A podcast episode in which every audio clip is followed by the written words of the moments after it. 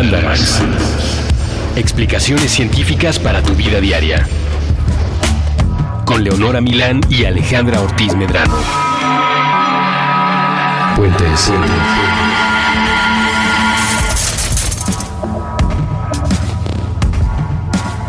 Bienvenidos a un Mandalax más que celebra en esta ocasión la llegada.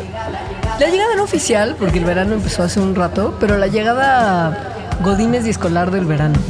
¿No? ¿No te pasaba a ti que cuando ibas en primaria, Alejandra Ortiz Medrano, compañera de Mandalax? Hola.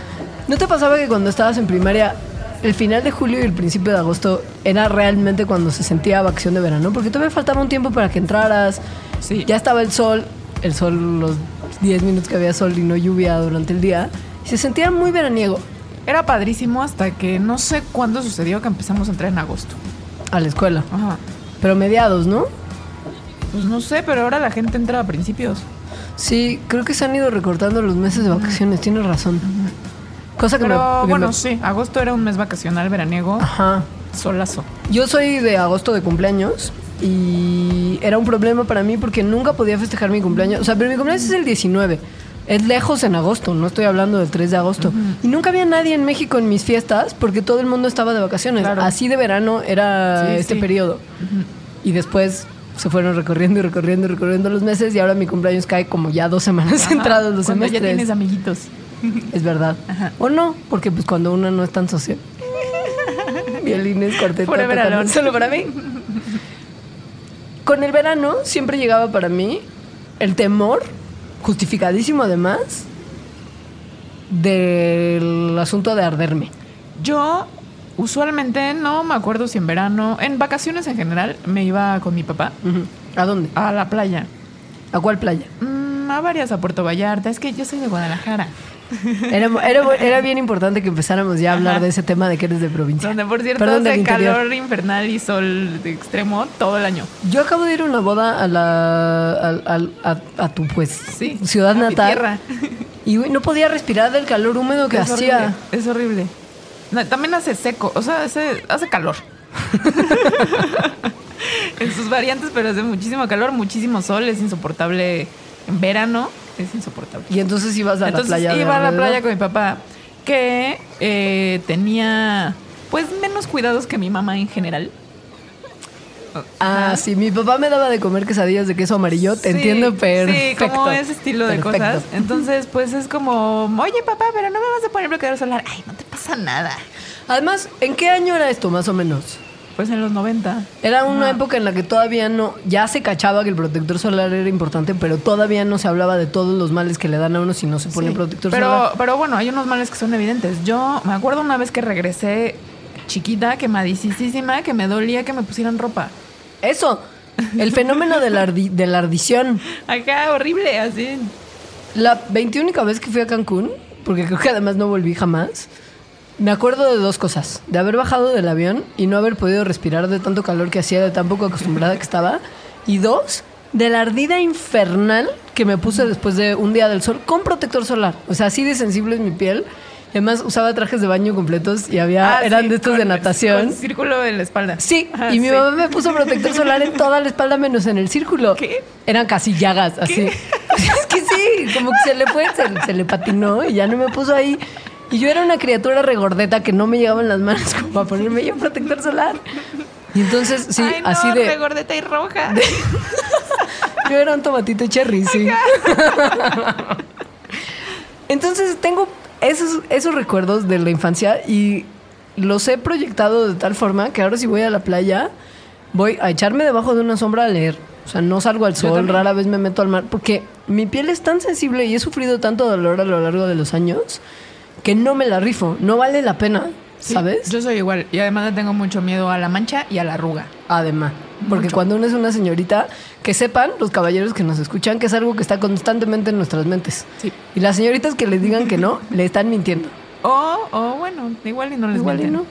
Yo tengo muchas amigas que les vale. Sí puede ser. Y todos mis amigos. Pero creo que en el fondo de su corazón, cuando se encuentran una arruga, se empiezan a mal viajar. Tanto Ah, bueno, como sí. tú o yo. Pero es que yo me pongo protector solar desde hace, no sé, 15 años. Yo empecé tarde, la verdad. Ajá. Sí. Y justo por esto, porque somos tan maricas de nuestras pieles y, tan miedosas de lo que es el sol, que hemos decidido, aprovechando que además esta es una fecha muy veraniega que nos trae tantos recuerdos de dolor y quemaduras solares, que el mandarax de hoy se lo vamos a dedicar al sol, su maldad, al protector solar y su maldad. y su bondad. Porque el protector solar es Sí. como el yin y el yang de... Y del- también al sol su bondad. El sol tiene, tiene una cierta bondad, sí. Muy importante. Independientemente de las plantas y la O sea, fotosíntesis. en el sí. cuerpo. Ajá. Entonces, bienvenidos. Les recordamos que en cuanto termine este programa ustedes podrán comentar en la sección de comentarios y si necesitan hacerlo durante, no hay mejor opción que nuestras cuentas de Twitter. La mía es arroba alita-emo. La mía es arroba leos, porque yo me llamo Nora Milán y me presenté, nomás te presenté a ti. Ah, mira. Bienvenidos. Mandarax el día de hoy se pone... Soleado. Se pone Luis Miguel. Se ¿no? pone Roberto Palazuelos. Ojalá y no. Justo el objetivo es que este, este Mandarax sea más Luis Miguel y menos Roberto Palazuelos. Y Luis Miguel en ciertas épocas, ¿eh? Porque. Sí. Sí. ¿Sabes quién también entra feo al naranja? ¿Quién? Cameron Díaz. Como que se mudó a Miami y se convirtió en una zanahoria. Y ella debe de. Es verdad. Ella debe Ella de es muy tener- blanquita. Sí, ella debe tener Sí. mucho cuidado con el tema. Ajá. Y debe de usar mucho protector solar. Sí. Como tú o yo. Exacto. Como todos, en realidad. Esa es justo un poco Sí. también Ajá. la conclusión a la que llegaremos. Está mal adelantarles a dónde vamos, pero tampoco es que sea una novedad. Ahora, legues, pónganse protector solar. Es que justo podemos empezar desde ahí. Y no es nada nuevo para ustedes, ¿eh? Esto se lo han dicho todas las personas responsables en su vida una y otra vez. Pero aquí les vamos a explicar por qué. Exacto, vamos a tratar de terminar de convencerlos. Del mal viaje. Empecemos, si te viene bien, platicando un poquito de por qué nos bronceamos. Que sería, sería un punto interesante de partida, entendiendo que justo si usted está pensando irse a una playa, estará calculando que dentro de su vacación se va a echar al sol porque quiere regresar bronceado, no porque se vea más guapo, no porque es- crea que es bueno para la salud, sino porque esto, esto lo hace sentir a usted que la gente alrededor va a decir, mira, Fue a la playa. se fue de vacaciones. Qué bonito bronceado. Y le digan, qué bonito bronceado. Y entonces uno se sienta mejor consigo mismo. Es, según yo, el único fin del bronceado. Esa es una cosa que yo pienso. No, la ciencia no lo respalda. Yo creo que mucha gente se broncea nomás porque sí. O sea, como pues pasó. Y hay gente que lo hace ya al grado de tener un desorden psicológico muy de la modernidad que se llama tanorexia. No sabía que existía ese Como la término. vigorexia y todas estas Ajá, exias sí. de, de que uno o hace ejercicio desmedidamente o la ortorexia que es cuidar el cuerpo a grados ridículos. También hay una tanorexia, como de esa gente que se mete a camas de bronceado para siempre tener este color tostadito que ellos creen que es tan natural y tan favorecedor. Y sobre todo no creo que estén pensando en su salud. No. Bueno, hablemos de por qué la piel cambia de color. Que si, si se piensa así, sí es algo muy raro, ¿no? O sea, que te pongas al sol y cambies de color. Pensemos en un pollito rostizado. Originalmente son amarillitos y después de estar Bajo el fuego. bajo el fuego, su piel se tuesta. Sí. Es una cosa parecida a la que pasa con nosotros, pero no. Lo que sucede es que en la piel hay. Las células producen un pigmento que se llama melanina. Entonces, este pigmento eh, reacciona con, con la luz Con los rayos ultra- ultravioleta en particular, no con Ajá. todo el espectro de la luz. y hace, bueno, comienza a oxidarse y eso hace que cambie de color.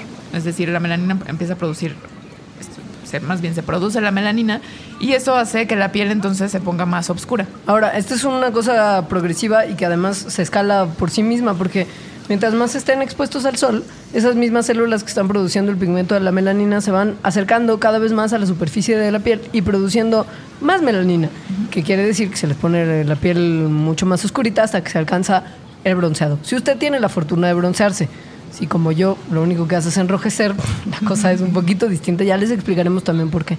La melanina tiene una función que es absorber la radiación ultravioleta y de esta manera proteger eh, a las células que están abajo de la piel contra esta radiación.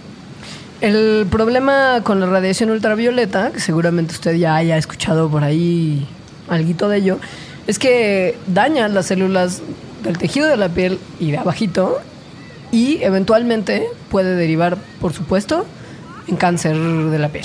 Entonces, esta función de la melanina es muy importante. Piensa entonces que su bronceado es una especie de escudo protector. por decirlo de alguna Sí. manera, podría y ser. entonces, y, y también como la cantidad de melanina que sus células pueden producir. Claro. Es decir, mientras más oscuro sea el tono de la piel, pues produce, tiene más melanina, produce más melanina. Y es difícil que se vayan a quemar, ¿no? O sea, son estas personas afortunadas que sí se broncean. Ahora, sería interesante que platicáramos antes de explicar qué demonios es el protector solar y por qué funciona. Porque hay banda, como los pelirrojos, que no termina de broncearse, que es una cosa bien interesante. Sí. Digo que en México la verdad es que la proporción de pelirrojos es considerablemente menor. Sí, pero los ¿En otros pelirrojos están como en el extremo. Exacto. Sí hay mucha gente... Paliducha, más bien, ¿no? Como tú y como yo. Como tú y como yo. Tú más. Sí. Yo soy paliducha rosácea. Tú Es que también. Tú eres, tú eres paliducha pecosita. Mm, Que ¿Qué tiene es que ver con esto? Claro, es probable que en los 80 que no estaba tan de moda el protector solar y no había tantos protectores solares chidos como hay ahora. Me descuidé. Me descuidé, me Pero tu piel tiende al pecosito, pues. tiende. Yo no, nunca, ni voy a tener pecas. Probablemente no. No. Tal vez en el hombro esto tiene que ver, la melanina, eh, en realidad, hay dos tipos en el cuerpo humano principales, que son la eumelanina y la faumelanina. La eumelanina es la que es de color como café y negro, la faumelanina es rojo. La combinación de estos dos pigmentos da como los diferentes tonos de piel, por ejemplo, tonos de cabello también, e incluso tiene que ver con el color de los ojos. La cosa es que la faumelanina, que es la que hace que uno sea más paliducho y de repente más güerillo y de piel un poquito más clara, aumenta, en vez de moderar, como hace la otra melanina, el riesgo del daño del sol, como el enrojecimiento, del cual yo sufro, y el cáncer de piel. Y además su color es rojo. Ajá. Entonces, cuando llegan los rayos UV eh, a cualquier piel, empieza a producir las células, el pigmento. Entonces, si su piel eh, tiene, bueno, sus células producen más eumelanina, de la que es café o negro, pues entonces el color que va a adquirir es el bronceado como tal. O sea, un color tostado, justo cafecito. En cambio, si sus células lo que tienden a hacer es producir más faumelanina, entonces la piel se va a poner roja, porque ese es el color de ese pigmento. Que además no absorbe bien, o sea, no protege bien contra Ajá. los rayos UV. Es un problema. Entonces, no nada más te pones rojo, sino que estás expuesto a la radiación. O sea, tus células quedan expuestas a la radiación. Es por ello que nosotros, pero no exclusivamente nosotros, tenemos que barnizarnos de protector solar cada que nos exponemos al sol. Esto no es cuando voy a la playa, cuando me invitaron a Cuernavaca, cuando voy a subir la pirámide de Tepoztlán. No va por ahí, tiene que ser todos los días que uno se vaya a exponer al sol. Aunque sea para salir a la calle media horita. Y además, según yo, esto también. Mm, pues desmitifica eso de que, ay, me pongo roja y luego ya me pongo No. O sea, más bien, pues ni modo, así es tu piel. Si te pones roja, así te vas a poner siempre. Además, tiene una cosa que ver, escuchen esto que es también bien interesante, que el rojo no solamente tiene que ver con este pigmento, sino que es producto de la inflamación.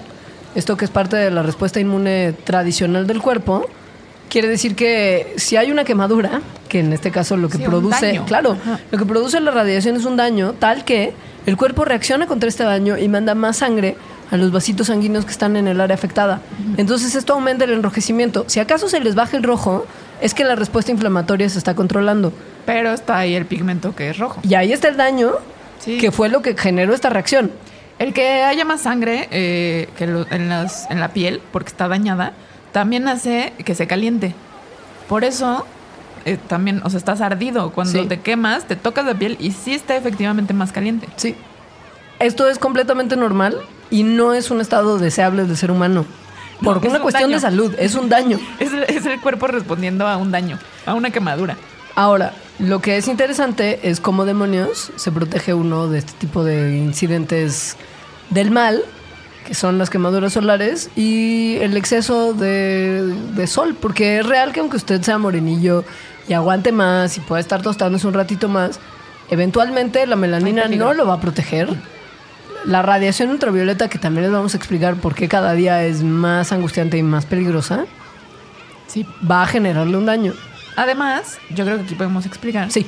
Hay dos tipos de radiación ultravioleta. O sea, hay rayos UVA, Sí. hay rayos UVB. También hay rayos UVC, pero esos se quedan en la capa de ozono, o sea, no entran a la Tierra. Si es que hubiera una capa de ozono completa y funcional. Tan, tan, tan. Esta conversación es muy de los 80, ¿te fijas? Es que es cuando su- surgió el hoyo de la capa de ozono y la gente se empezó a, ¿no? O sea, 1985. los surfers de los 70, Sí. 10 años después, como, oh no, Dios mío, ¿por qué me puse al sol? 1985 fue el año en el que se descubrió el agujero en la capa de ozono y empezó todo este mal viaje Exacto. que desembocó 10 años después en el Premio Nobel Mexicano de Química, que es del señor Mario Molina. Bueno, entonces los rayos UV Ah, perdón, paréntesis, fue nomás. eh, tienen diferentes eh, longitudes de onda. El VA y el VB. Ajá, y el VC, ¿no? Van de más grande UVA a más chiquito. Sí. Entonces, como el UV, los protectores solares protegen, o sea, el factor de protección solar protege contra los UVB, que llegan, o sea, que a la parte más superior de la piel. Los rayos UVA, como tienen una longitud de onda más amplia, entonces penetran más a la piel. Hay algunos protectores solares que protegen contra esos rayos, pero todavía no hay una manera de saber qué tanto están bloqueándolos en realidad. Esto quiere decir que si sabemos que un protector de factor de protección solar, que ahorita les explicamos que es 50, protege del 98% de los rayos UVB, no sabemos qué porcentaje de los rayos UVA bloquea en realidad. Exacto. Y los, bueno, ambos rayos producen daños en la piel. Pero eh, los UVA, como penetran más y justo el protector solar no sabemos qué tanto nos está protegiendo, entonces eh, produce un tipo de cáncer que justo se hace como más adentro de la epidermis. Y eso le puede pasar a cualquier tipo de piel. Independientemente de su tipo de melanina, independientemente de qué tan güero o morenillo sea. Porque la melanina, como dijimos, eh, se mueve hacia la superficie, Ajá. entonces protege contra los UVB. Y deja expuesto lo que está un poquito más abajo. Exacto. Y entonces ahí entran los UVA y pueden causar muchas cosas. Entra entonces el señor salvador de todo lo que es la piel sana, que es el protector solar. Hay principalmente de dos tipos. Bueno, hay principalmente dos tipos de compuestos que se le pueden poner a un protector solar para que sea eficiente. Sí. Los inorgánicos y los orgánicos. Que algo sea orgánico en temas biológicos no quiere decir que no se le pusieron pesticidas y que no tiene transgénicos. Eso es orgánico, sí, pero De a otra- nivel de de, otra otra, en otro nivel. Ajá. Orgánico, en una cuestión más química que otra cosa, quiere decir que tiene carbono. Cualquier cosa que tenga átomos de carbono en su composición se conoce como orgánico en la química. Inorgánico es que no tiene carbón. Exacto. Los inorgánicos, los protectores solares inorgánicos más comunes son los minerales, como el zinc o el dióxido de titanio. Les voy a recordar, por ejemplo, que en los 80 también, 80-90, había un protector solar muy nuclear que se llamaba Zinca. Zinca. ¿Por qué creen que se llamaba Zinca? Porque tenía un altísimo contenido precisamente de este mineral. Y en ese tiempo todavía no se refinaba tanto la tecnología del protector solar como para que las moléculas de eso fueran chiquitas, entonces justo se veían y por eso pintaba de blanco. O de fosforescente, en caso del. Zinca, si era esa su preferencia. Ahora eh, sigue siendo el mismo compuesto, no más que los protectores solares ya los hacen de una manera en que estén en partículas más pequeñas y entonces ya no se ve, ¿no? Te lo pones y ya no se ve. Ahora, los componentes orgánicos del protector solar son generalmente del grupo de las benzonas, como abobenzona y oxibenzona. Lo que hacen estas es, a diferencia de los minerales que están incluidos en protectores solares, o sea, sus compuestos inorgánicos, en vez de reflejar, bueno, como de bloquear y mandar para otro lado ¿Qué es lo que hacen los inorgánicos? hacen los inorgánicos, la luz ultravioleta, estas moléculas absorben la radiación UV a través de sus enlaces químicos y al hacerlo, los componentes del protector solar poco a poco se van desintegrando y liberan calor. Esto es una cosa que ayuda al efecto protector. Eh, el factor de protección solar, que es el SPF, Lo que dice su botellita de SPF 15, SPF 50 o en caso de que usted sea ya un profesional 100 más. del bronceado. No, no, del bronceado. Ah. Factor de protección solar 2. Exacto. El ese aceite que se untan para oler a, a coco molido y, y brillar como, como si fueran un pedazo de oro en la playa en Acapulco, que es prácticamente risible. Eso tiene que ver con qué tanto se está protegiendo usted. Exacto. Lo que indica el número es eh, qué tantas veces más lo va a proteger de ponerse, del tiempo en el que se pondría rojo, en el que comenzaría a quemarse. Entonces, por ejemplo, yo, yo creo que así, bajo el rayo de sol en la playa a 12 del día, me comienzo a poner roja a los 15 minutos, tal vez menos. Yo menos, yo Sí, como... ajá, como 10, tal Yo, vez. yo aguanto entre 5 y 10 minutos. Sí. Así, pero 10 ya volada. Sí, porque no estamos hablando de ya estar quemado, quemado, sino cuando la piel se Sí. comienza a poner rojita. Entonces, un factor de protección, digamos que 10 minutos. Un factor de protección solar 2 me daría 20 minutos antes de ponerme roja. 1, 3, 30 minutos. Y así. Después del 50, ya no hay un- una diferencia importante de efectividad del protector solar. Es decir, si usted se quemaría normalmente en 10 minutos, un protector del 50 aguantaría más o menos 500 minutos, a según. Si usted no sudó, no se metió al agua, no sé, No se rascó. no se rascó. Ajá. Más allá del 50, ya no es que si te pones uno del 100 puedes aguantar El doble. mil minutos en el sol. No funciona así. Por lo mismo, la agencia gringa que regula todos los escándalos y que se asegura que a la gente le digan la verdad en las etiquetas, está pidiendo que se controle un poquito la, digamos, falsa publicidad que tiene que ver con los protectores solares. Porque es contraproducente que la gente esté usando protectores del 100 creyendo que tiene una mayor protección solar. Esto lo va a hacer, porque psicológicamente estamos muy malitos de nuestra cabeza, lo va a hacer sentirse más protegido y probablemente lo haga más irresponsable. No se va a reaplicar, entendiendo que usted cree que le va a durar una eternidad el protector solar, y probablemente ni siquiera se reaplique una vez que se metió a la alberca. Y probablemente tampoco se ponga un sombrero, Ni un oscuro, oscuros. o se ponga bajo la sombrita, que también todas esas cosas ayudan. O nade con playera, que creo que es una cosa que tendríamos que traer de vuelta. O estas máscaras, yo he visto fotos de, De Japón. de Japón que Sí. se ponen como para entrar al mar como una máscara de luchador horrible. Sí. Pero además también se ponen como un unitardo de luchador, ¿no? O sea, sí. tienen como una especie de uniforme para ir a la playa, Sí. justo para evitar las malévolas radiaciones ultravioleta. Sí. Ahora bien, lo que se recomienda es ponerse el equivalente a un vasito tequilero, un caballito de protector solar para asegurar que uno está bien protegido. Esto es el equivalente de una onza. O sea, nada de una embarradita, nada más el tamaño de una monedita en la palma de la mano y con eso ya está. No. Se tiene que embarrar chido. Sí, y según yo lo tienes como que frotar, o sea, como restregar Para contra la piel para que se absorba bien, como en el poro. Eso en realidad también es como para que a uno no le queden manchas blancas, ¿no? Es una cosa igualmente estética que funciona. Sí, pero según yo, a mí una vez un dermatólogo me dijo que hiciera eso. O sea, como embárratelo Sí. así, chido. Como cualquier cosa, si te tallas nomás la crema un poquito cuando te acabas de bañar, no se absorbe también que si uno le mete una talladita. El tallón. Ahora, el protector solar no está libre de quejas De y mal. críticas. Hay quien dice, sobre todo la gente que no gusta de ponerse protector solar, dice que el protector solar, independientemente de lo que le acabamos de decir, que es que funciona, cuáles son los componentes, cuánto tiempo le dura, es malo para la salud. Les vamos a platicar porque después de un breve corte.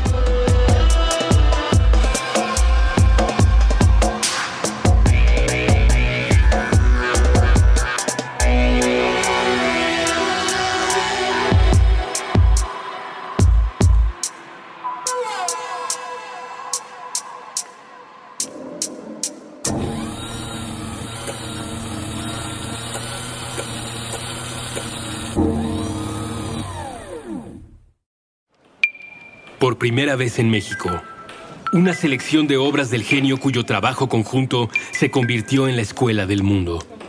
Una mirada privilegiada sobre la vida y mundo privado del artista a través de retratos y documentos.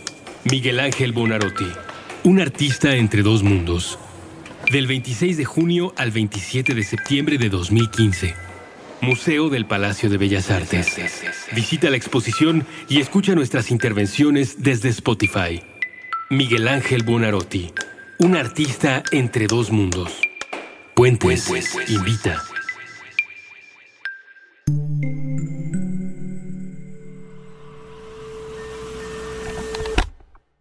Subtexto. El arte de leer entre líneas. Con Magali Urquieta. Nuevo episodio todos los miércoles a la una de la tarde. Puentes.me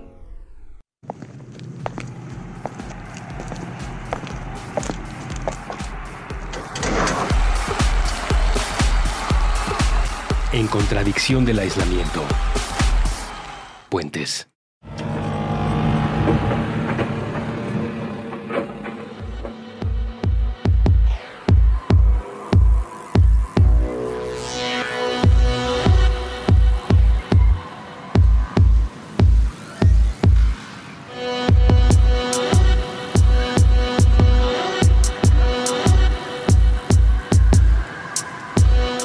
Ya regresamos a Mandarax, que esta vez se trata de el sol y sus efectos en la piel. Así que estamos hablando en este momento del protector solar. El protector solar que para Alejandro y para mí es uno de los componentes básicos de nuestras bolsas y o mochilas, que siempre viaja con nosotros. Y de la rutina matutina. Hijo, y que nos cuesta además una cantidad de dinero Sí. extraordinaria, porque no es barato, ha tenido sus detractores. Hay quien dice que el protector solar es bien malo no solamente para la salud, sino para el ambiente. Bueno, aquí les vamos a platicar un poquito en qué se basan los estudios que han dicho que es malo para la salud y en qué se basan los estudios que han dicho que es malo para el ambiente. Hay unos señores que en algún momento hicieron unas pruebas con ratones, en las que inyectaron al ratón dos de los minerales más usados en la fabricación de protector solar. El dióxido de titanio y el zinc. Y como uno podría imaginarse, al recibir unas dosis altas de estos minerales vía intravenosa, los ratones desarrollaron cáncer.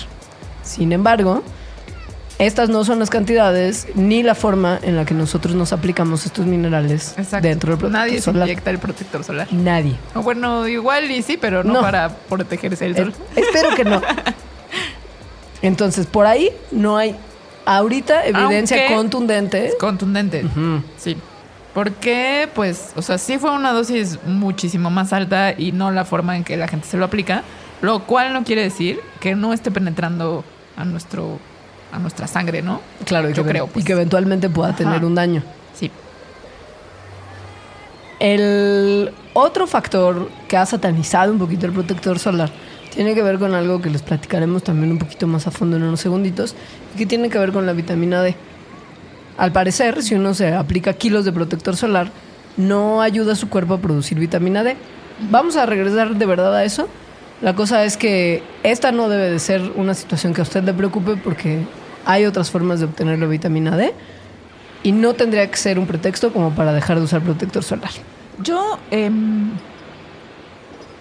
o sea, más allá de la salud, de la salud individual, puede, yo creo que sí puede haber algunos efectos nocivos para el medio ambiente. Eso sí, la última nada más sería como el tema de que justo el usar protector solar, que también es algo que se le ha echado la culpa al protector solar como si la tuviera, hace a la gente irresponsable.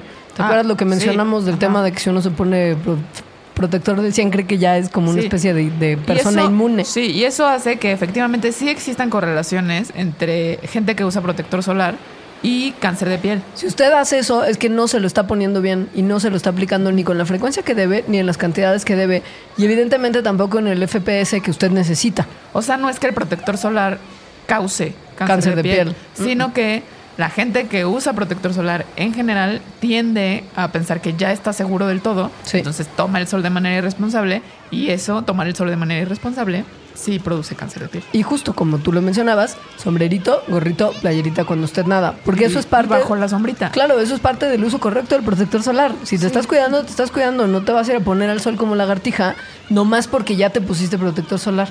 Y además es importante ponérselo cada como dos o tres horas. Sí, porque se cae, porque sudamos, porque nos movemos, porque justo nos rascamos, porque estás contra el camastro y eso te talla el de la espalda. O sea, sí se tiene que Sí. reaplicar, ni modo. Entonces, sí. Ahora sí, el tema ambiental del protector solar, que ese sí es mucho más preocupante que el tema Exacto. fisiológico.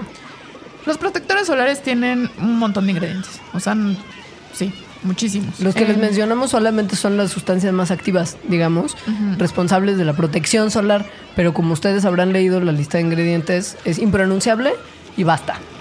Eh, se ha encontrado que hay niveles detectables de estos químicos de los protectores solares en lagos, océanos y ríos en muchos lugares del mundo. Em, las concentraciones más altas cerca de plantas de tratamiento de aguas residuales, o sea, Ajá, donde se va toda la mugre. Eh, entonces, a partir de esto, o sea, que dijeron, ok, bueno, sí hay rastros de químicos que se usan en los protectores solares en el agua, pues los toxicólogos pensaron esto podría estar haciéndole algo a... A la, a la flora y fauna que viven en los cuerpos Exacto. de agua. Y hicieron un, un experimento, que ese creo que es el más relevante, que es que eh, probaron los efectos de un... De, de un, de varios de los ingredientes de los protectores solares para ver si tenía algo que ver con un fenómeno que es súper grave, que también estuvo como en los medios hace unos años, que es el blanqueamiento de los corales. Los corales son animales.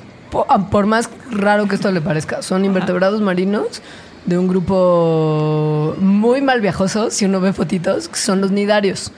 El filum al que pertenecen es nidaria y son banda que tiene tentáculos y bocas rarísimas y eso es justo lo que se puede ver en los Son corales. muy raros. Son muy raros, son animalitos raros, raros. Sí, o sea, son corales y son animales. Sí. Sí. Y esos corales tienen como muchos otros animalitos Están en, tienen relaciones con otras especies. Exacto, tienen- Principalmente con un alga que vive en simbiosis, es decir, vive adentro de ellos y los dos se brindan beneficios mutuos, que se llama eh, Sochantela. eso, zooxantel.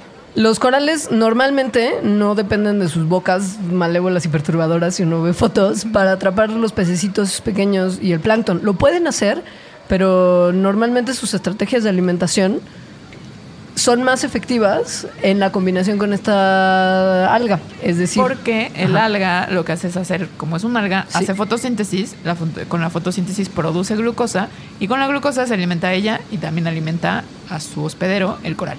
Esto no quita que los corales no usen sus tentáculos, porque los tienen, con células que producen sustancias que atacan a los pequeños pescaditos. Sí lo usan, pero no podrían sobrevivir nada más de esto. Necesitan las algas. Ajá. Y también es por eso que viven en el rango del mar en donde llega la luz solar, porque Ajá. las algas necesitan la luz solar para producir la glucosa. Ahora, los corales son de una importancia ecológica que mm, nos podríamos ocupar un programa entero para describirle a todas las personas que escuchan Mandarax. Sí. Son un lugar, las, las Barreras. grandes barreras de coral, los arrecifes de coral, son hogar para un montón de animalitos marinos que viven felices entre estos otros animalitos marinos. Y además como hay algas y muchas especies, pues entonces producen el alimento que sostiene a las cadenas alimentarias. Eh, bueno, entonces, hace unos años empezó este fenómeno muy preocupante, que es que los corales empezaron a blanquear. Es decir, se les empezó, se empezaron a morir. Pero no solamente se empezaron a morir los corales, sino principalmente lo que hace que se blanqueen es que pierden estas algas fotosintéticas, que son, ya lo hablamos, fundamentales para su vida. Entonces, si eventualmente mueren. Pero justo lo preocupante es que se estaba rompiendo esta relación simbiótica. Las algas que rodean a los corales, que viven, bueno, no que los rodean, pero que viven en, dentro de ellos. Ajá. Estaban empezando a morir sin una razón aparente. Las condiciones parecían ser las mismas, Ajá. pero no. Entonces, una de las hipótesis de la muerte de estas algas es justo el efecto que tienen varios de los ingredientes de los protectores solares en ellas. Entonces, en estas algas vive unos virus que están como dormiditos. Eso es muy común en los virus. Los virus, usted, por ejemplo, ahorita que nos está escuchando, tiene viviendo dentro de sí a un montón de virus que no necesariamente están en una etapa de actividad, sino que viven adentro de sus células, esperando el momento oportuno para que sus defensas bajen y ellos puedan controlar el mundo. Los ingredientes del protector solar hacen que los virus se despierten. Ajá. Los virus del alga se despierten. Se despierta el virus, comienza a activarse, a hacer su maldad, bueno, a hacer su vida, más bien. Ajá. Hace que las algas exploten Porque eso es lo que hacen los virus. Los virus adoptan, digamos, secuestran, sería más bien la palabra, el mecanismo de replicación de las células y empiezan a generar copias de sí mismos y eventualmente... Muchísimas, muchísimas. Muchísimas, muchísimas. Y eventualmente para salir de la célula donde se copiaron, hacen que esta célula explote. Y entonces esto disemina los virus, en el caso, por ejemplo, del cuerpo humano, a otras células del cuerpo humano. Y en el caso de los corales, a los corales vecinos. Exacto. Es decir, si las células de mis algas se llenaron de virus y explotaron, las células del alga del coral vecino probablemente vayan a ser infectadas por estos virus que estaban dormiditos en mí. Bajón. Además, el blanqueamiento de los corales, o sea, era, es también tan preocupante porque puede ocurrir en cuatro días. O sea, que tengas un arrecife de coral súper sano y en cuatro días ya está todo muerto. Entonces, Eh, sí podría ser que esté ocurriendo por eso. Hicieron además unos experimentos en el laboratorio eh, en el que justo ponían a los corales con las algas, les ponían al químicos, los químicos del protector solar y veían que efectivamente esto que acabo de, de describir ocurría. Ahora, esto de ninguna manera tiene que hacer que nosotros dejemos de usar protector solar, sino que igual y al momento de llegar a hacer la inversión que implicaba comprar protector solar, pueda uno escoger unos que sean un poquito más eco amigables. Porque hay algunos protectores solares que justo utilizan más de los compuestos orgánicos luego que de los inorgánicos o viceversa, dependiendo de cuáles sean los que se haya probado que son malévolos en el estado del arte de la ciencia, porque justo estas cosas de repente cambian. Sí, también mm, yo creo que sería bueno, o sea, si vas a ir a ver el arrecife de coral, que además hay que tener muchísimos cuidados cuando eso se Sí, hace, o sea, claro. como de no pisarlo y no agarrar las cosas, no llevarte la conchita, etcétera. Pues no está de más que, pues tal vez no te pones protector solar, sino un traje ridículo en el que no te vas a ver bien, pero te está protegiendo el sol y no estás echándole nada al agua del mar. Ahora, lo que está bien padre es que hay investigadores que están haciendo ciencia bien inteligente alrededor del mundo y que están usando a los mismos corales para tratar de desarrollar nuevos ingredientes para usar en la creación de protectores solares parecidos a los que el coral mismo sintetiza para protegerse del sol. Porque, y aquí viene una parte bien interesante del tema, hay animalitos y hay plantitas y hay seres vivos en el planeta que Muchos, producen muchos. muchos, muchos, que como nosotros están expuestos a radiación ultravioleta hasta más porque están todo el día bajo, el, sol, ¿saben? Ellos. Sí, la radiación ultravioleta le hace mal al ADN a- en todas las especies. Entonces, en algunos, en algunas especies se ha ido generando mecanismos de creación, como de síntesis biológica, de elementos que funcionan para bloquear la radiación solar. O sea, hay animalitos y plantitas que producen su propio copertón. Exacto. O banana boat. o lo que usted use. Y esto puede dar esperanzas para que de alguna manera nos podamos tomar esos compuestos y entonces nos protejamos de la radiación ultravioleta desde dentro. No poniéndonos una cremita, sino tomándonos algo y que ya estén protegidas nuestras células. como una pastilla de protector solar, por ejemplo. Esto es lo que están tratando de desarrollar unos tipos que hicieron un estudio bien padre que se publicó en, el, en la revista eLife hace unos mesecitos que tiene que ver con sus estudios en peces cebra. Los peces cebra, al parecer, pueden producir una sustancia química que se llama gadusol, que funciona como protector solar precisamente. Y estos investigadores lo que hicieron fue reproducir de manera exitosa el método que usan estos pececitos cebra para expresar los genes relevantes de la producción del gadusol en levaduras.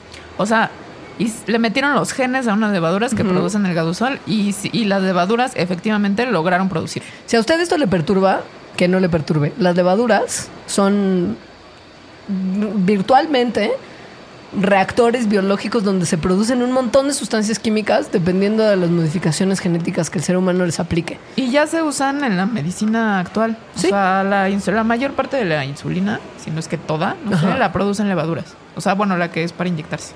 Sí, en caso de que uno tenga diabetes tipo Sí. 1 y no pueda producir su propia Y muchas insulina. otras cosas las producen las, Sí. las levaduras. Entonces estos tipos lograron crear un modelo genético de levadura buena onda que produce gadusol y que eventualmente permitirá probablemente producir la cantidad suficiente de gadusol como para empezar a usarlo no solamente como, pro- como protector solar, sino también como antioxidante en los farmacéuticos. Les hablábamos de que justo el asunto del bronceado tiene que ver con la oxidación de la melanina, pues bueno, esta sustancia funciona hasta cierto punto como antioxidante. Entonces igual lo que está muy interesante ¿eh? también es que el gadusol lo producen, bueno, vieron que los peces Ajá. pero también se ha visto que lo producen reptiles, anfibios, aves. Es decir, está presente en un montón de ramas de los animales.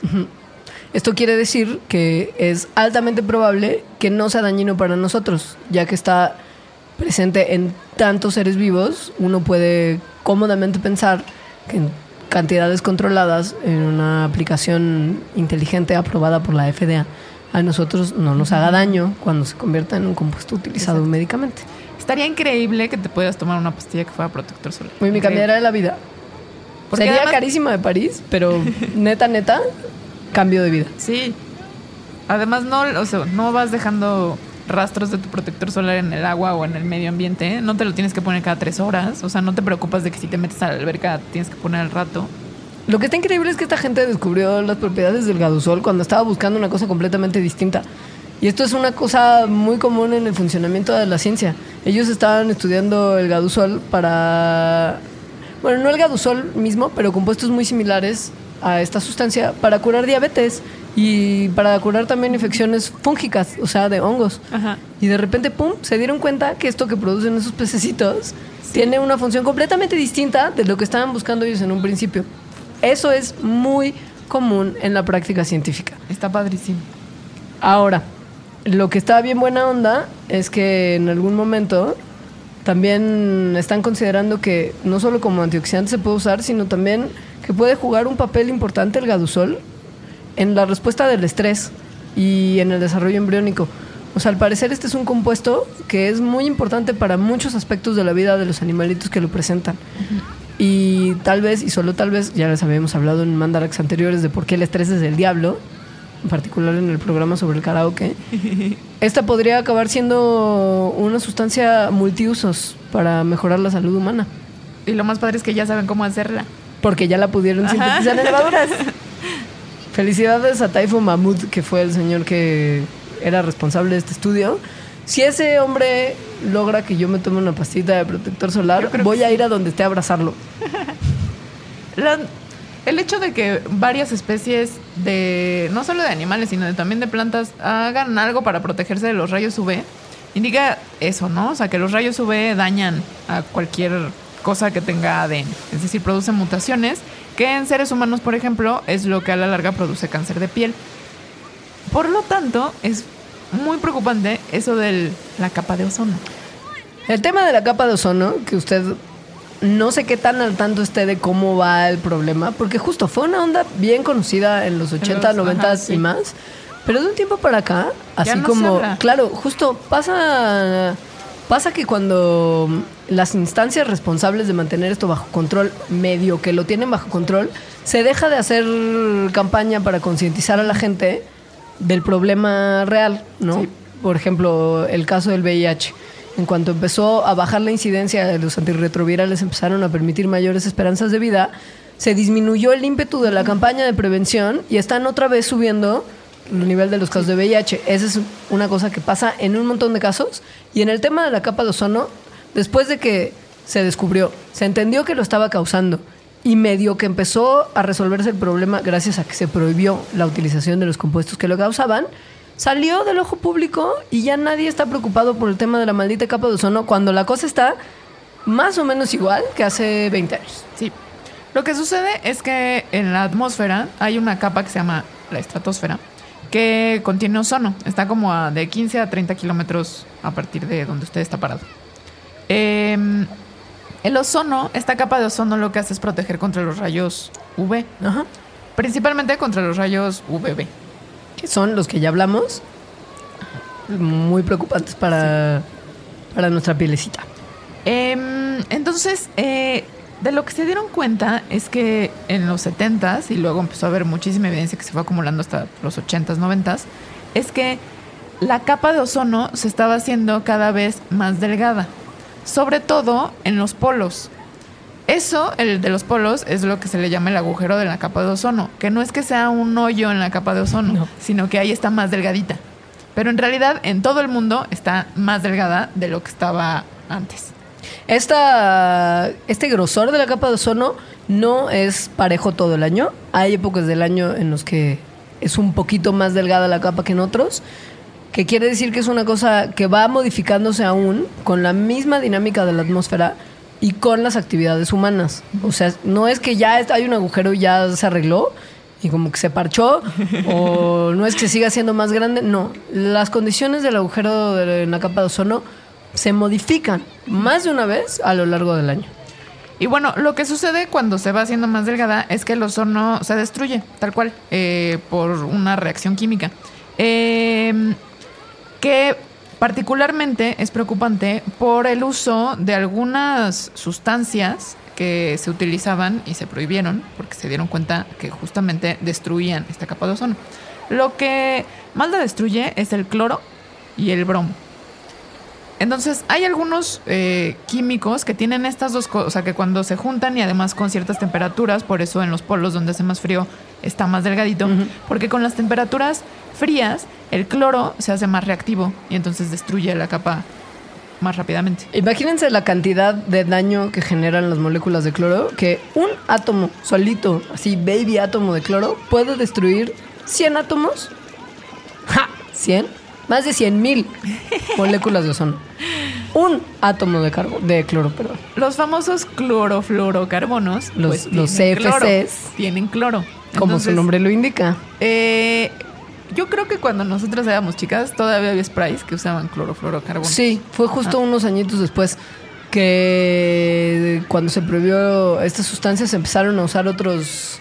La palabra es como propelente, ¿no? ¿Cómo, cómo le dirías? Es, No sé. digamos, el componente dentro de la lata de spray Que que, hace que haga pss. que haga pss y salga esa brisita delgada de Alberto BO5 que usted usaba para perfeccionar su fleco. Entonces, bueno, la y, industria... perdón, también en refrigeración. Exacto. Ese era un componente Sí. brutal. Los refrigeradores el viejos... liquidito, el liquidito de los refrigeradores viejos ¿Y con qué el es? cual refrigeraba. Y que es un problema porque hay mucha gente muy moderna que cree que tener un refri de los 20 es súper cool porque se ve bien lindo en su cocina. Usted está probablemente contribuyendo aún al desgaste de la Bueno, ozono. Creo que si el refri está bien, sea mejor que lo tenga así y que no se lo dé al camión de se Ah, compran. Porque justo cuando se rompen los tubos del refri es, que cuando sale se libera. el líquido. Ajá. El problema es que uno no sabe si está teniendo una fuguita a su refrigerador. Exacto, sí. Sí. Mejor comprarse uno nuevo Y eco-friendly desechar ese buena de manera responsable. Sí. Ajá. Pero bueno, entonces, justo empezó, prohibieron eso, pero cuando lo prohibieron ya había hoyo en la capa de ozono, ya la capa de ozono en todo el mundo se había reducido más o menos el 20%, y eso lo que hace, pues, es que entren más rayos UV, que en los seres humanos provoca cáncer de piel, que envejezcas más rápidamente, eh, cataratas en los ojos, pero también provoca otras cosas en otras especies, que no se habla mucho de ellas. Porque en el mundo, si no le pasa a los seres humanos, no está pasando. La más preocupante, yo creo, es el plancton. El plancton vive, eh, son algas, bueno, es una combinación de cosas, pero principalmente algas, que viven en la superficie del mar y son la base de la cadena alimentaria del mar, que es como el 70% del mundo. Es lo que comen todos los animalitos pequeños marinos y algunos muy grandes, como Las las ballenas. que tienen estas cosas padrísimas como barbas que les permiten filtrar el agua y atrapar el plancton. Es una cosa maravillosa y que justo nos indica que es como la piedra angular de Toda ecosistemas que ni siquiera, claro, que ni siquiera empezamos a acabar de comprender qué tan vastos son y qué tan preocupante es que un escalón tan importante se esté perdiendo. Exacto. Los rayos UV eh, irrumpen en el ciclo reproductivo del plancton. Entonces, básicamente, dejan de reproducirse y comienza a haber menos plancton. Hay una correlación directa con cambios en las tasas reproductivas de peces pequeños, de camaroncitos, de cangrejos y más todavía de ranas y salamandras, que son animalitos que viven tanto en el agua como fuera y que son por lo mismo parte también importante de la cadena alimenticia de fuera del agua. Que Así es- que sí es un horror Es un que horror. la capa de ozono se esté reduciendo. Eh, en el 96 se prohibieron los clorofluorocarbonos, gracias al trabajo justo de nuestro Exacto. premio Nobel de Química. pero pues no es como que ya no haya cloro en la estratosfera. O sea, además- sigue habiendo. No, y ojo, ojo que además no solamente el cloro es un problema. Como lo mencionaste, el bromo también, pero hay algunos gases que se usan para un montón de cosas industriales que también generan daños a la capa de ozono y que esos no están tan reglamentados como los FCs. Entonces no crean que ya, se- que ya se resolvió este problema. Sigue estando en llamas. O sea, dicen que para que los niveles de cloro en la estratosfera lleguen a los niveles en que estaba antes de que lo comenzáramos a usar muchísimo, tienen que pasar otros 50 años. Si paramos el uso de refrigerantes de eh, halocarburos, solventes, impulsantes, justo estas cosas que hacen que... Que no Y vamos a parar. Todos los agentes que producen que salga espuma de lugares, que también incluyen afreones y halones, que son gases de uso muy común. Así que en este programa que somos muy noventeras, sí, seguimos teniendo un miedo de los noventas, Sí. que es el hoyo de la capa de ozono. Miedo y respeto. Porque Sí. va de la mano. Ahora vamos a ir a un corte y vamos a regresar a hablar de otras de las cosas que tienen que ver con el sol, que a usted debe de importarle y que tal vez, y solo tal vez, está haciendo mal, como el tema de aplicarse protector solar que probablemente lo hace mal. Este tema es una cosa que seguramente puede mejorar en su vida diaria. Les vamos a contar cómo en unos minutitos.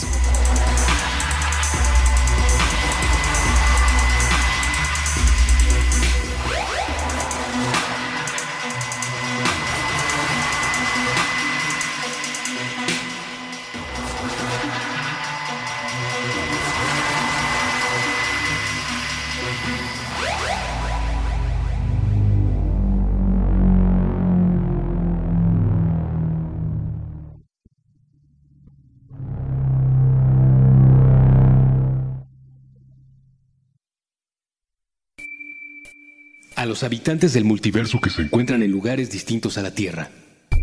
Necesitamos de ustedes. El accidente de la evolución nos ha afectado.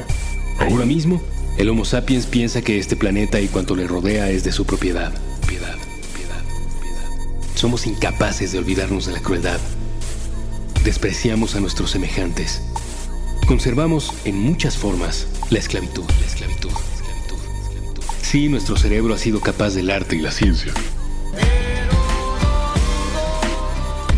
También hemos inventado la desigualdad y el odio. Estamos obsesionados con el tema de las clases sociales. Tendemos a hablar de los otros mediante etiquetas. Hemos diseñado un sistema donde la desgracia ajena nos resulta benéfica. Pero imaginen cómo cambiaría todo si ustedes, habitantes de otro universo, galaxia o planeta, nos demostraran que no somos únicos ni especiales. Un solo contacto sería capaz de transformar cuanto pensamos acerca de todo. Ni siquiera tendrían que acercarse demasiado a nuestro aire contaminado. Así que, si están allá afuera, están allá afuera. Si existe alguna forma en que su tecnología sea capaz de recibir y decodificar estas palabras, envíen un mensaje de vuelta. Dejen que comience un periodo nuevo y que el hombre empiece a ser una criatura menos letal para sí misma.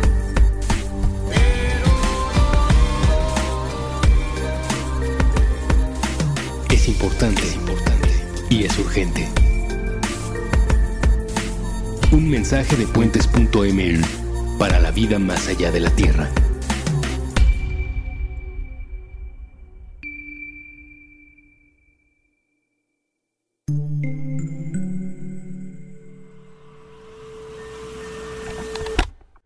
El mejor escaparate, el mejor escaparate de la cultura urbana es la calle.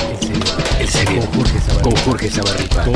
Todos los lunes, nuevo episodio a la una de la tarde. Puentes.me.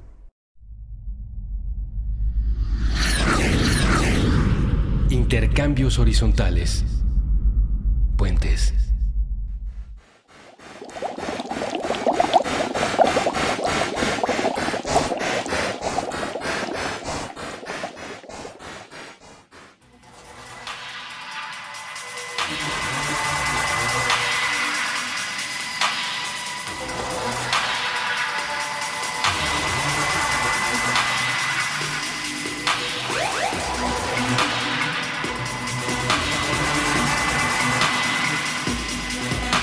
Bueno, Alita. Hemos hablado ya de que la capa de ozono sigue siendo un problema porque entra más radiación y nos quemamos. Y se muere el plancton. Y se muere el plancton. Que la radiación genera cáncer de piel, sobre todo en la gente más paliducha que tiene menos melanina, otra melanina y menos melanina y menos protección. Que el protector solar se tiene que usar sí o sí, aun cuando Puede estar provocando el blanqueamiento de los corales. que en el futuro ya no vamos a tener que amarrarnos estas plastas porque hay gente bien buena onda que está haciendo Un protector solar en pastilla. Ajá. Pero no hemos hablado del otro tema que dijimos que vamos a mencionar, que tiene que ver con otra de las cosas que los detractores del protector solar han dicho que es nociva del uso de protector solar y que tiene que ver con algo que probablemente usted no termina de entender cómo funciona. Y aquí lo vamos a explicar en estos 10 minutitos restantes qué es. Y que tiene que ver con la producción de una de las 13 vitaminas que los seres humanos necesitamos para que nuestro cuerpo funcione bien. Y que se produce gracias a los rayos del sol. Exacto. Es la única vitamina, es muy particular. Es muy, ni siquiera, hay gente que, que considera que tal vez ni siquiera se debería de llamar vitamina Porque esa sí la podemos producir nosotros. Las otras 12 vitaminas, A fuerza se tienen que comer. ajá. Pero la vitamina D se puede producir hasta cierta cantidad, después ya no, Exacto. dentro de nuestro cuerpo. Y bueno, hay eh, como precursores de la vitamina D, es decir, cosas que podrían convertirse en vitamina D, pero no lo son todavía, que justo sí producimos, sí están en el cuerpo.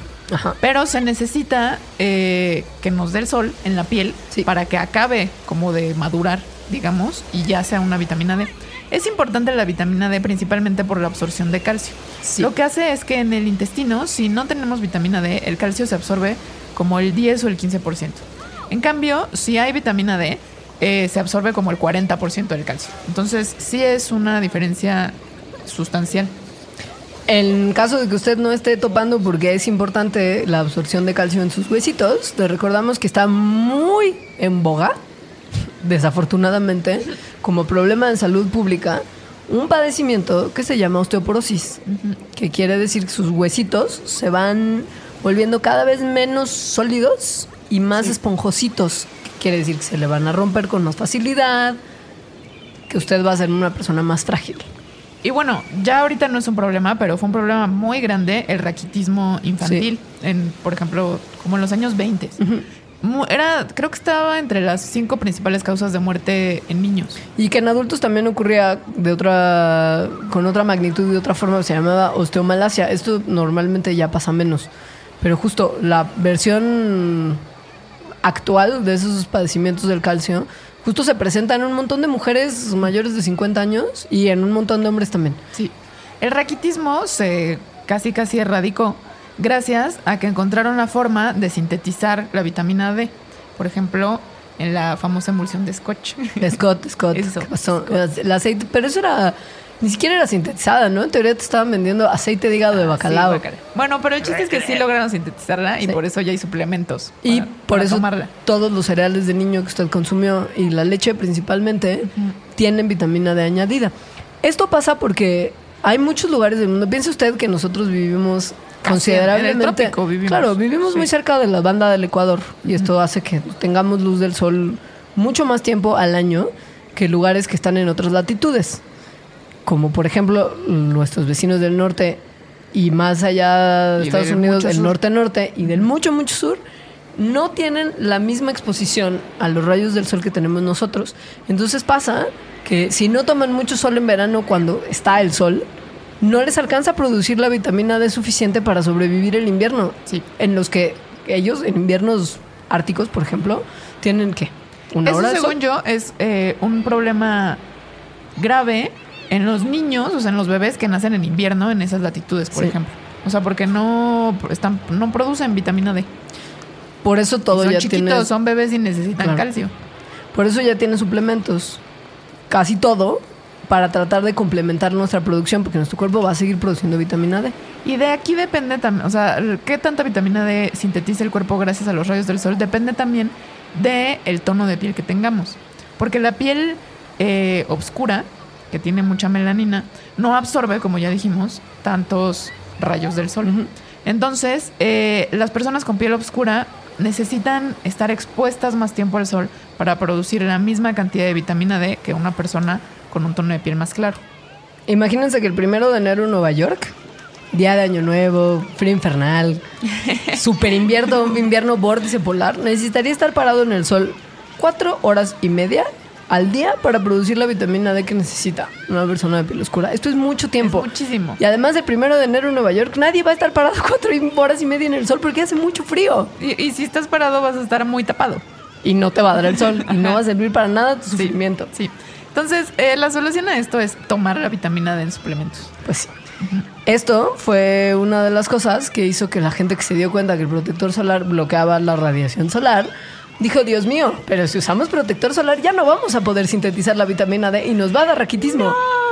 No. Bueno, antes, No por antes ahí. de eso, sí, sí hay, sí hay algunas cosas que podemos comer que contienen vitamina D, Sí. pero se tiene que comer muchísimo. Como un- una cantidad, o sea, por ejemplo, el salmón, que tiene vitamina D, que es buena onda, o el bacalao. Los peces grasosos, Sí. generalmente, justo muy de, de lugar de invierno, además, tienen vitamina D. El huevo ne- también tiene vitamina El huevo, D. pero imagínate, necesitarías en volviendo a lo de que la onza líquida es un caballito, Ajá. imagínense, de ahí saquen un poquito la proporción, necesitarían o 7 onzas de Hollywood, que es un pescado muy frío, 30 onzas de bacalao, 5 ¿Una onza onzas de salmón. son? ¿Como 100? Bueno, por ejemplo, el salmón y otros pescados grasos tienen vitamina D, pero necesitan Una cantidad masivísima. para consumir la vitamina D que necesitan. Pasa lo mismo con los huevos. Topa, pensando que una onza son más o menos 30 gramos, de salmón necesitas 5 onzas. O sea, 150 gramos. Ajá. Ahí se está leve. Pero si piensas del bacalao, Dios mío. Te tienes que comer un kilo de un bacalao. kilo de bacalao. O sea, en Navidad puede ser. no, porque uno es gordo en Bueno, pero Navidad, además esto es diario. diario. Ajá.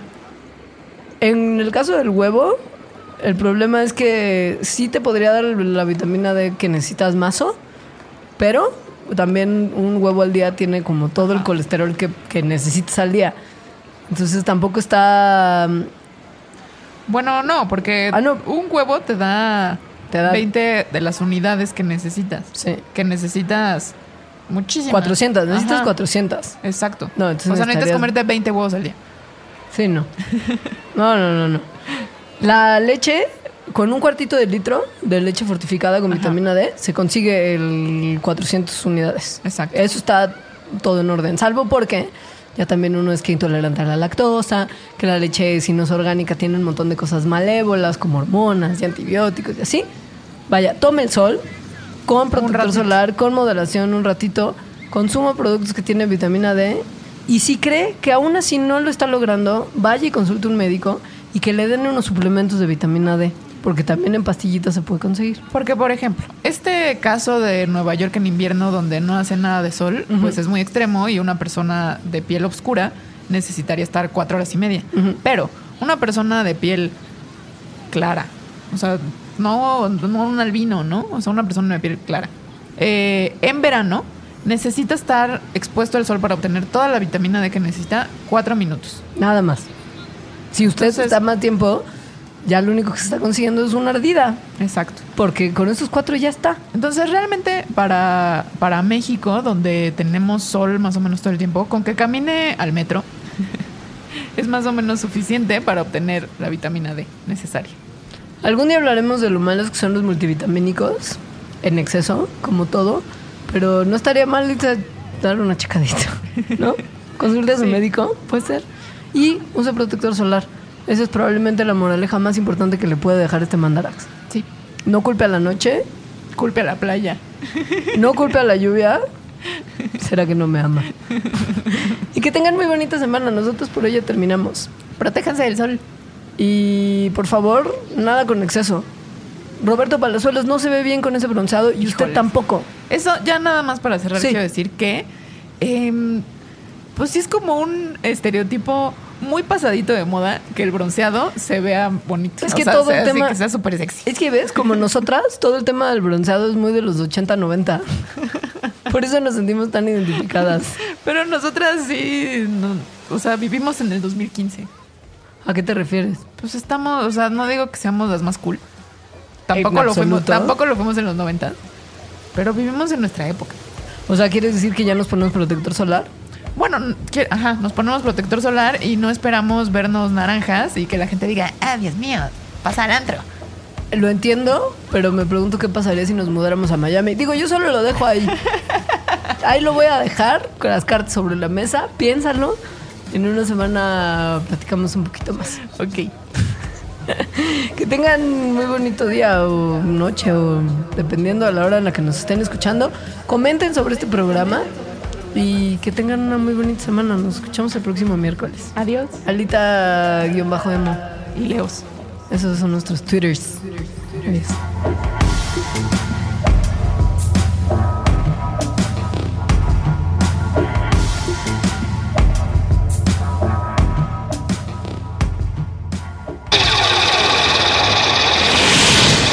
Mandarax. Explicaciones científicas para tu vida diaria. Con Leonora Milán y Alejandra Ortiz Medrano. Puentes.